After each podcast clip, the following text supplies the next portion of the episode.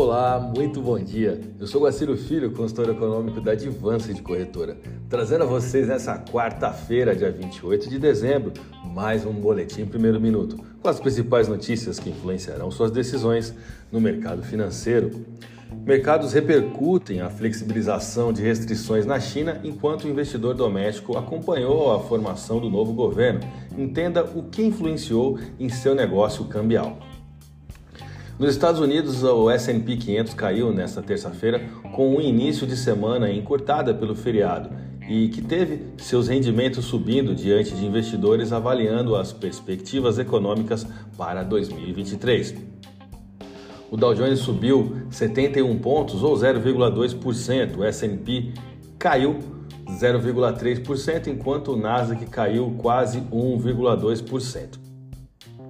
Em dezembro, para vocês terem uma ideia, o S&P caiu 6,1%, enquanto o Dow Jones e o Nasdaq caíram 3,8% e 9,6%, respectivamente.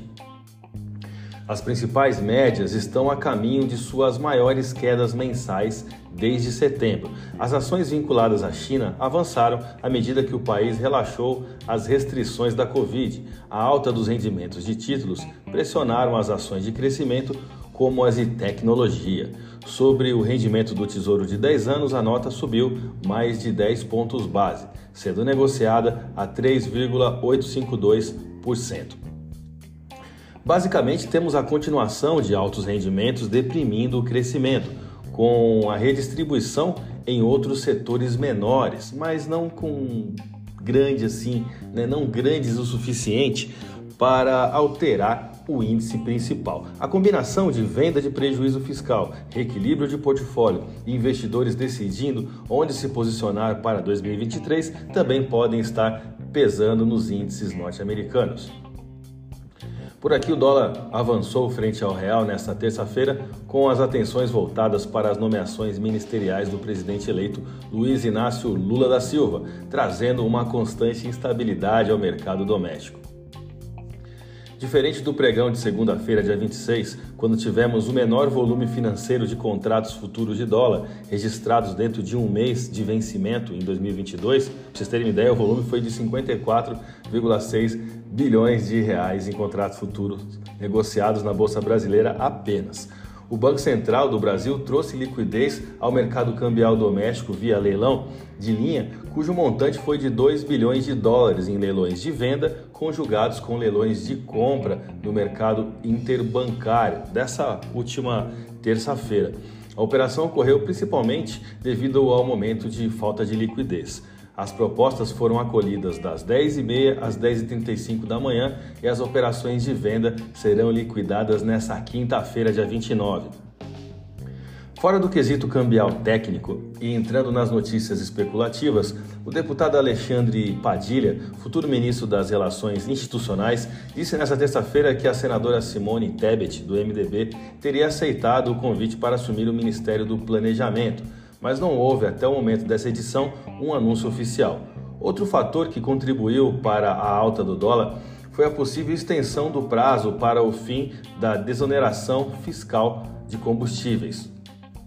O governo Jair Bolsonaro decidiu autorizar uma prorrogação de 30 dias no prazo da isenção, o que estenderia a validade da medida até o fim de janeiro, informou a Reuters, uma fonte com conhecimento direto do assunto nessa última terça-feira.